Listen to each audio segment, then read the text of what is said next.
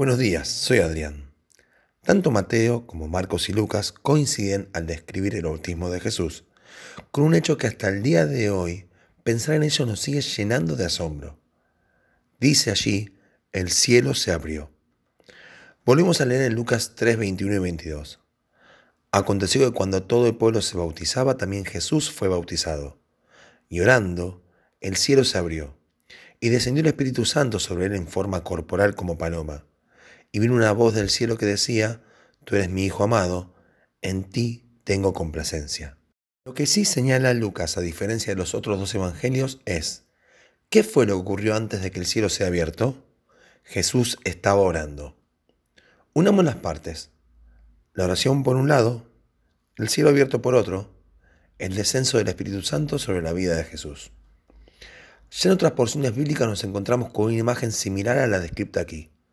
Oración, el cielo abierto y el descenso.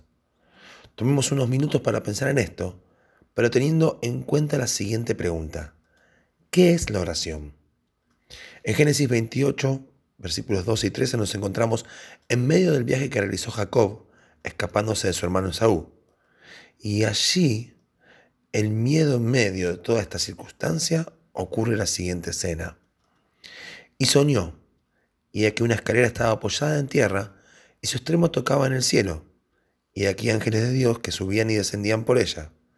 Y he aquí, Jehová estaba en lo alto de ella, el cual dijo, yo soy Jehová, el Dios de Abraham tu padre, el Dios de Isaac, la tierra en que estás acostado te la daré a ti y a tu descendencia. No encontramos en esta oportunidad a Jacob orando, pero sí la visión que recibió da cuenta de tal actividad, ya que los ángeles de Dios subían y descendían por la escalera que estaba apoyada en la tierra y su extremo tocaba en el cielo.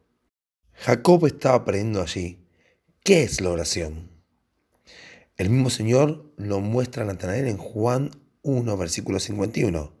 Y le dijo, de cierto, de cierto os digo, de aquí en adelante veréis el cielo abierto y los ángeles de Dios que suben y descienden sobre el Hijo del Hombre.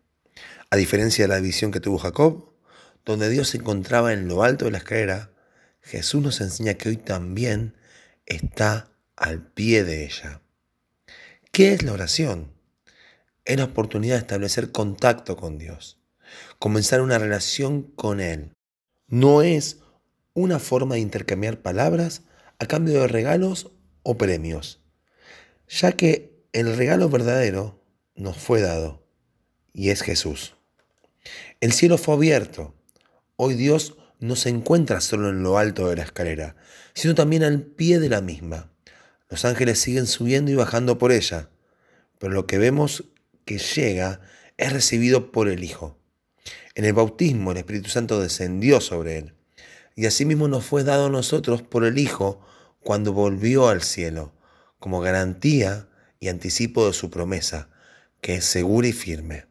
El cielo fue abierto y los ángeles de Dios suben con nuestras oraciones, para luego descender con la respuesta de Dios sobre Jesús. Es que toda respuesta para lo que vos y yo oramos se encuentra en la relación que cada uno de nosotros tiene con Cristo. Entonces, ¿qué es la oración? Es la forma en la cual debemos encontrarnos más con Jesús, ya que Dios ha decidido que toda bendición para nuestra vida se encuentre en la relación personal que el hombre establezca con Cristo. Bendito sea el Dios y Padre de nuestro Señor Jesucristo, que nos bendijo con toda bendición espiritual en lugares celestiales en Cristo. Este es el principio del capítulo 1 de Efesios, donde al seguir la lectura nos encontramos con mucho más de lo que hay en Jesús. Dice, nos hizo aceptos en el armado, en el versículo 6, en quien tenemos redención por su sangre, el perdón de pecados, en el versículo 7. En Él, en Cristo, asimismo tuvimos herencia, en el versículo 11. En Él también fuisteis sellados con el Espíritu Santo de la promesa, en el versículo 13.